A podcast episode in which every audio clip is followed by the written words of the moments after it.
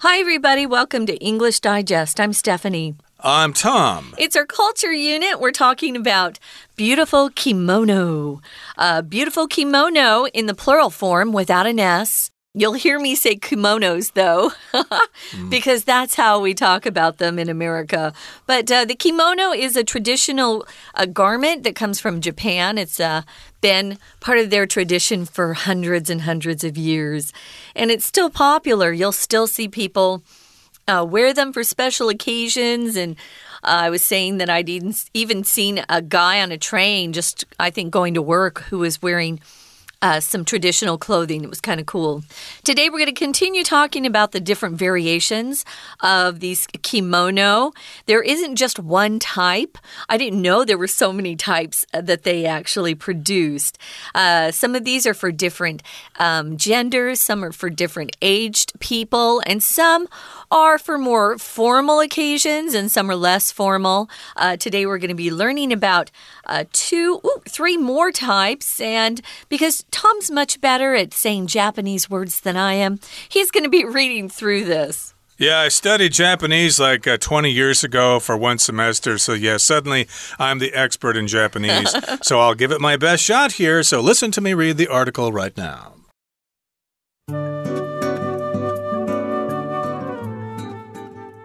Hikizuri. This is a distinctive kimono worn by geisha theater performers and other traditional dancers. Its trailing cushioned hem hides the feet to give the impression that the wearer is drifting gracefully across the floor. When the geisha who wear them are dashing between appointments at tea houses, they pick up the long skirt in their hand. Like other kimono styles, Hikizuri vary in their styling and formality according to the age of the wearer, the season, and the occasion. Tomesode. With either a black or solid colored base and luxurious designs on only the lower hem, tomesode are highly formal kimono for married women. Black tomesode are typically worn by the mothers of the bride and groom at weddings while colored ones are a good fit for other formal occasions as well. Tomesode typically pair with a finely patterned gold obi and white accessories. The tomesode's formality is evoked not only by its color scheme, but also the three to five family crests that decorate its chest, sleeves, and the back of the collar. Uchikake. The uchikake is a gorgeous bridal over kimono that trails on the floor. It can be beautifully colored, often in red, though it also comes in an all white style called shiromuku.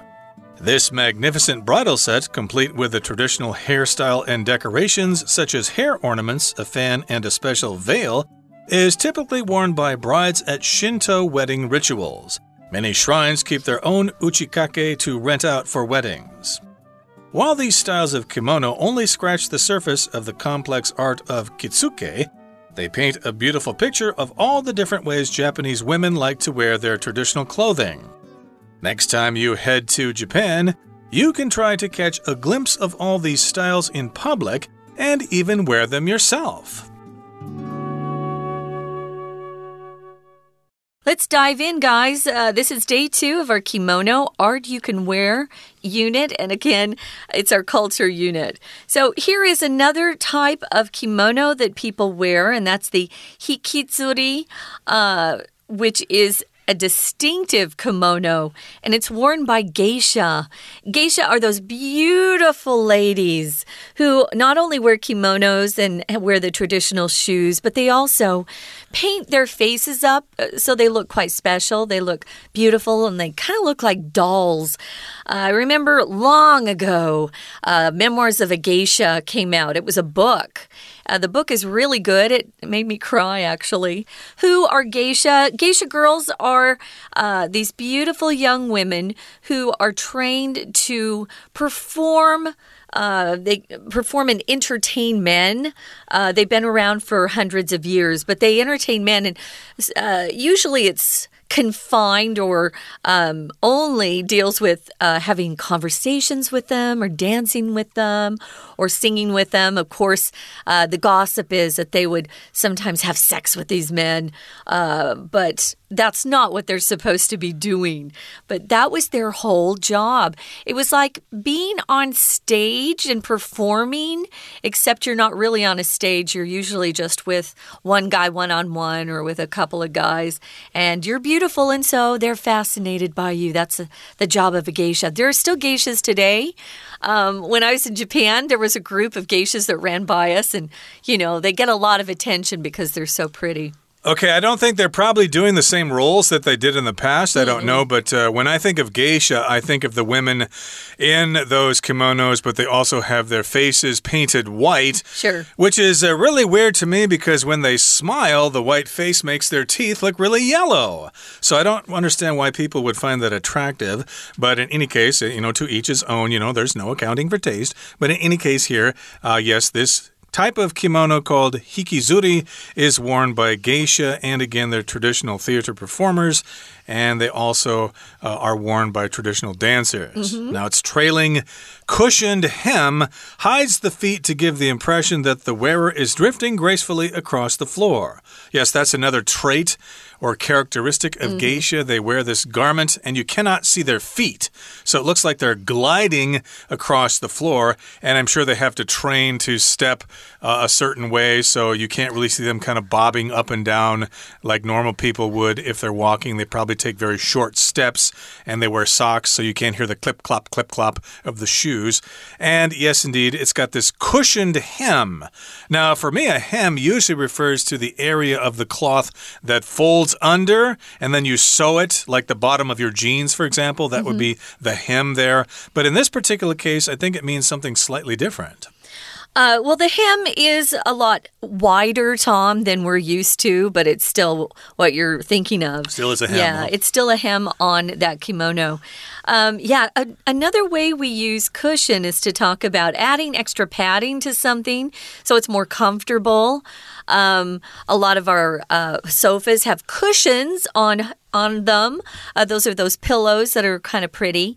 Uh, that's the noun form. Here we're using it as an adjective cushioned hem, a hem that has padding added to it so that it's not only hiding their feet, it's longer, but it's also kind of covering up the noise of walking because walking sometimes is not always silent. And they're supposed to just be drifting gracefully across the floor. Um, yeah, it's all it's all sort of a performance uh, that they have to give. So yeah, one of the things they don't want to see are people's feet or hear them walking because that takes away the magic of being a geisha. Now, if you drift, usually you're just moving slowly along on either um, a current of air you know you're floating in the the air. Maybe a, a, feather has been pulled from one of the birds and it's drifting along in the air. Or sometimes you can drift along the water. If you're floating on top of the water we'll say that uh, oh i'm just drifting down the river right now. Uh, here they're going to be drifting across the floor gracefully just means really beautifully. Uh, we describe dancers as being graceful. You have a lot of elegance if you're doing something gracefully. You don't trip and fall, and you move quite smoothly. It's not jerky like a lot of us move. Now, the next sentence here says When the geisha who wear them are dashing between appointments at tea houses, they pick up the long skirt in their hand. So, geisha uh, have different jobs. They have appointments at tea houses. An appointment is a time you're supposed to go see somebody. You might have a dentist appointment or doctor's appointment. Mm -hmm. uh, you wouldn't say date. That's when a boy and a girl get together and go see a movie. That's a date. A meeting is for business, and an appointment is when you Uh, are supposed to see somebody in a formal situation. So these geisha have appointments at tea houses and they're dashing between them. They're going quickly between their appointments. So, of course, they have to pick up that long skirt, otherwise, it will drag on the ground and get dirty and they might trip or something. And like other kimono styles, Hikizuri vary in their styling and formality according to the age of the wearer, the season, and the occasion. So, yeah, they will change in their style depending on various factors, uh, such as the formality of the situation. Is it really formal or is it semi formal? Is it informal? And uh, how old is the lady who is wearing this kimono? Is she older? Is she younger? Uh, that will influence the style. And the season will influence the style as well. They'll probably be thicker in the winter and uh, thinner in the summer. And of course, there are different occasions too. Is it a birthday party or some kind of celebration, a business meeting, or whatever? Well, here's the next type of variety. It's the tomesode. Uh, it has either a black or solid colored base. The very bottom of the kimono, that's what they're talking about when they say base. It's also got luxurious designs on it, but those designs only appear on the lower hem or the lower part of the kimono. Uh, so this tomesode, they're highly formal and they're only for married women. So guys can't wear them, single women can't wear them. Uh, you won't find them on kids. So they definitely all of these variations have kind of rules. Uh, who can wear them, when, what time of the year, even perhaps, or um, how old or young these people are. These black tomesode are typically worn by mothers of the bride and groom at weddings. Oh, so you know, usually in America at least, mothers spend a long time looking for the perfect dress that they can wear to their their son's wedding or to their daughter's wedding. It's kind of a mess. I remember trying to help my mom find the perfect dress. Well, in Japan, if uh, there's a wedding, these mothers are going to be wearing these tomesode, and that kind of takes all the the shopping out of the picture. Uh, kind of the worry is removed because they can just wear these very formal, very traditional kimono. Uh, exactly. And black tomesode are typically worn by the mothers of the bride and groom. Mm -hmm. The mm-hmm. bride, of course, is the woman who's getting married, and the groom is the boy or the man who's getting married.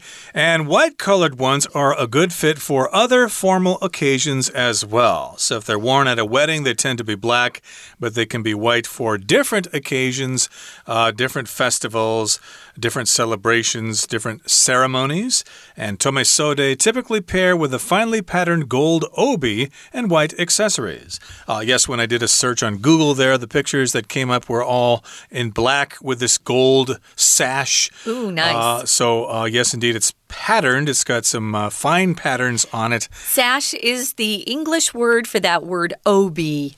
Mm -hmm. We would say sash in English. Yeah, yeah. kind of like a thick belt. Yeah. Uh, uh, like uh, candidates for political office will wear sashes, or the winner of a beauty contest will wear a sash around her shoulders. And so in this particular case, it's a finely patterned gold obi, and they'll have white accessories. Mm. Accessories are other things that go along with it. Uh, accessories for jewelry would be like uh, earrings and bracelets and rings and and a hat or something hat, like shoes, those are all accessories, yeah. And the Tomesode's formality is evoked not only by its color scheme, but also the three to five family crests that decorate its chest, sleeves, and the back of the collar. Now, I must admit, uh, when uh, you know preparing for a lesson today, I looked these up and uh -huh. found that a lot of them, all these things look the same, you know, so they're they have to have these very subtle differences in order to tell them apart, especially for a Westerner who's not used to seeing them. And the tomesode will be formal. Its formality is evoked, or its formality is uh, let known to us, becomes known to us because of its color scheme, but also the family crests, like the symbol of the family mm -hmm. that will be in various places oh. on the oh. garment, the chest, the sleeves, that's and cool. the back of the collar. So that's one way to tell if it is a tomesode or not. Okay, guys, it's probably time to take a break. We'll listen to our Chinese teacher, and then we'll be back. 听众朋友，大家好，我是安娜。我们昨天带大家看了三种不同的日本和服，我们今天再带大家看一下第四种和服，叫做影折。那影折是谁穿的呢？主要是像艺伎啊，或者是戏剧表演，还有一些传统舞者，他们会穿的一种比较独特的和服。那么这种独特的和服呢，基本上它会有一些衬垫呐，作为缓冲，在下摆还藏住了脚，所以。穿影折这样和服的人呢，就会感觉好像很优雅的飘过地板，有这种印象。好，我们特别看一下这里的第二句哦。第二句这里呢有一个 that，一直到最后句尾的地方，但是在这里并不是关系子句哦。特别注意一下，在这里的 that 一直到句尾，它是补充说明前面这个印象。The impression 是什么东西？那我们到底要怎么样做分辨呢？如果在名词之后又带了一个 that，加上完整子句，那么这里的 that 会很单纯，就只有连接词等号的概念，给大家什么样的印象呢？这个印象就是等于 that the wearer 穿着着影折这样和服的人。点点点点点，一直到最后。那你说什么叫做完整子句啊？其实我们把动词 is drifting 这里圈起来，你会发现前面已经有主词了，那么后面的 across 介系词之后还加上了受词，所以在不缺主词受词的情况之下。这就叫做完整的句子，所以我们可以判断这里的 that 它其实只是很单纯的连接词，是代表补语的一个概念。好，那么穿着影折的这些艺妓呢，就会奔走在这茶室之间呐，然后就会把这个长裙抓在手里，那这是一种很优雅的一种印象。那接下来还有一种和服叫做流袖。那么流秀是什么样的状况呢？流秀是通常是黑色或者是素色的底色，然后在下摆的地方呢才会有一些奢华的设计，通常是已婚女性啊比较会去穿着的一种很正式的和服。所以像在婚礼上啊，新郎新娘的母亲通常都会穿着着流袖这样子的一个和服。我们特别注意一下第二句的地方。第二句还蛮长的哦，在中间逗点之后有一个 while，因为 while 在我们一开始学英文的时候，我们会说它是 when 当什么什么时间的意思。当然，除了这个意思之外，另外一个意思啊，我们如果在句首看到 while，通常有 although 虽然什么什么情况的意思。那到底怎么分呢？就会直接用句子当中的文意去做区别。但是这个 while 呢，如果它放在句中，也就是有两个子句，中间打了一个逗点，在第二个子句出现了一个 while 的时候呢，通常都会有然而的意思。那这个然而就代表的是逗点前后两个子句的状况有一点对比或对照的意思。那比如说像这一句啊，特别就在逗点的 while 前面提到，如果是婚礼上呢，新郎新娘的母亲通常都穿着这个黑色的流袖，那么有色的流袖呢，就会适合其他的场合。不过，同样在流袖这一段的第四句，我们也要注意一下，在这里有一个不止 A 而且 B 的连接词。好，在第四句的地方，我们把 not only。跟 but also 抓出来，but also 之后又带了一个限定用法的关系子句，先行词是 the three to five family crests，那么 that 到句尾是限定用法的关系子句。We're going to take a quick break. Stay tuned. We'll be right back.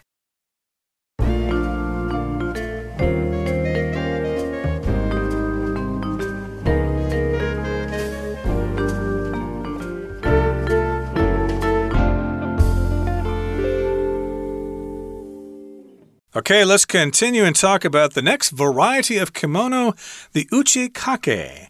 And the uchikake is a gorgeous bridal over kimono that trails on the floor. So it's for a wedding, it's for a bride. So anything having to do with the bride at a wedding is called bridal. Mm -hmm. Like a bridal shower is when all the female friends of the bride get together and have a party with the bride and give her gifts and stuff like that. And this particular case, it's an over kimono, which means it's worn over something and it trails on the floor. Ooh, that sounds nice. Okay, so it can be beautifully colored. It's often red or in red, though it also comes in an all white style called shiromuku. Um, so if something comes in a particular color or size, or style. It just means those particular things are available for sale. So if you're going shopping, uh, ladies and guys out there, if you're super shoppers, you might go into the store and see the perfect uh, shirt that you uh, you've been looking for, but it's not your color. You, you're kind of wanting to get a different color. Maybe the colors you see are black and white and blue, and you want a green. So you ask the person at the store, hey, does this come in green? Or does this come in a bigger size? Or does this come in a size two? Uh, that's how we talk uh, to the uh, clerks that work in these stores when we're looking for a particular um, variation or style that we don't see. Does this come in? If you're buying a new car, hey, does this car uh, come in a different color? or does the interior come in leather so this is the way you you ask if something comes in a particular variety or style Exactly. So, yes, it comes in an all white style and it's called shiromuku. I know shiro means white in Japanese. I don't know hmm. what muku means right now, but this magnificent bridal set, complete with a traditional hairstyle and decorations, such as hair ornaments, a fan, and a special veil, is typically worn by brides at Shinto wedding rituals. So, it's a magnificent bridal set. Again, it's a set of clothing that is used at a wedding and it has other accessories with it. It's complete with a traditional hairstyle. If you're the bride, you'll have to have your hair done. It's also got some decorations, mm. which are similar to accessories. A decoration, of course, is just something that uh, makes something look better. Uh, like if you're having a Christmas party, you might have Christmas decorations, you know, a Christmas tree, a wreath, colored lights and stuff like that. Those are Christmas decorations. In this particular case, the uchikake will have decorations such as hair ornaments. An ornament, of course, is something uh, that you wear in your hair or on your body, or you can put it on your shelf or something. Just some mm -hmm. kind of object that looks kind of cool. A fan, of course, is uh, what uh, keeps you cool as you wave it in front of your face. And the veil is what covers your face if you're a bride. Uh, Shinto, of course, is Shendao in Chinese, and they do have these wedding rituals in Japan because Shinto is a common religion in Japan. Uh, we use veil here as a noun, but you can also use it as a verb to veil something. Uh, or unveil uh, means, uh, means to uh, unveil or to uh, um, remove something so someone can see something that's been hidden. And of course, those brides, they have the veil over their face as they walk up to um, the minister or the preacher, whoever is marrying them.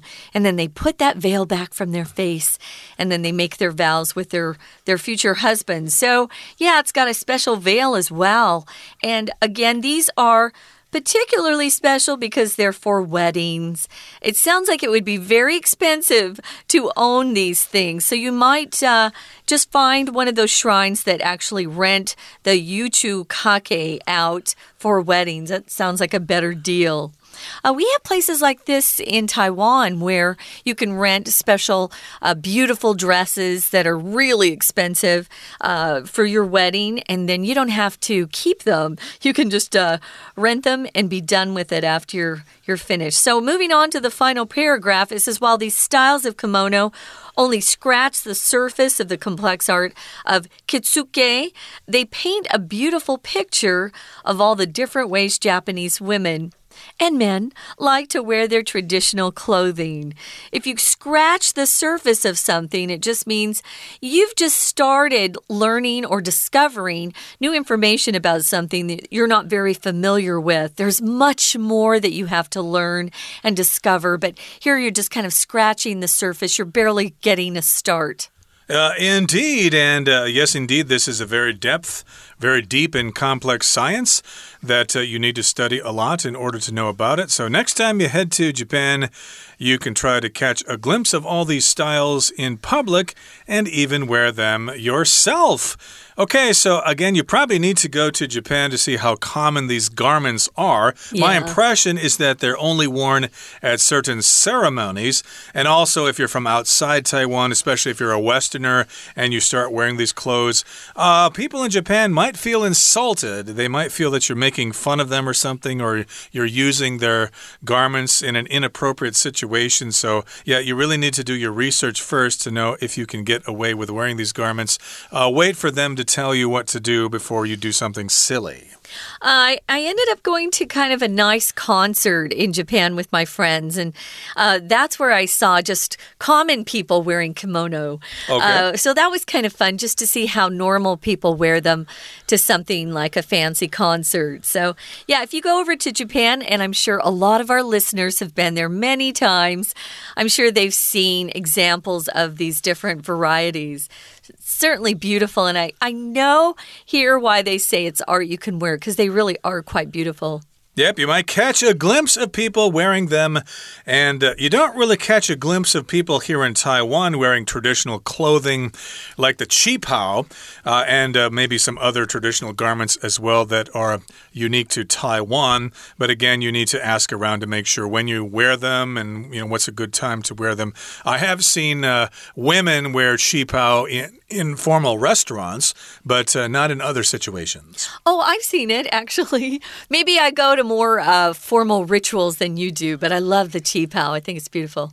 Yeah, maybe they wear them at weiya or something like Yeah, that weddings. for a nice touch or something. Yeah. So, uh, but we're talking about Japan here, and we've covered the to the topic of kimono very thoroughly here. But again, as we said, there's a lot more to know about kimono, so do your research.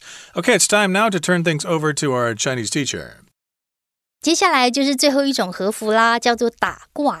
那打褂这一种的和服呢，则是会在地板上脱衣，新娘在和服的外层，呃，会穿的一种很华丽的服饰，这就是打褂。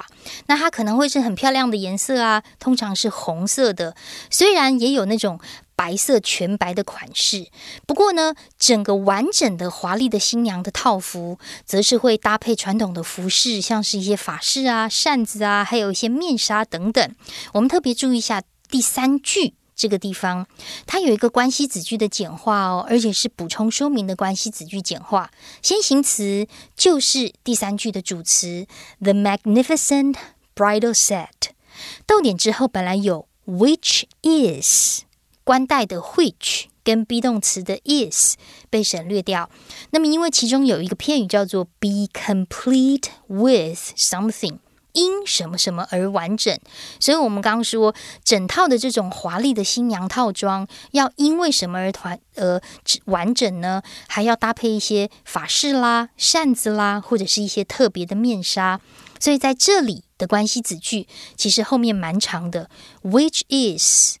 然后呢，省略掉之后，出现了 complete with 点点点点点，一直到逗点 veil 这个地方是简化后的关系子句。好，那么最后呢，我们当然文章在结尾的地方的第一句最后一段第一句又出现了 while，我们可以根据文意来判断一下，出现在句首的 while 是 when 还是 although 的意思呢？如果是 when 代表的是时间，如果是 although 则代表的是一种让步。好，那么在最后一段的第一句，我们看到的是虽然 while 虽然这些不同款式的 kimono 和服只有触及了和服穿着的艺术表面，但是其实也描绘出日本女性喜爱一些这个传统服装的所有不同的一种穿法。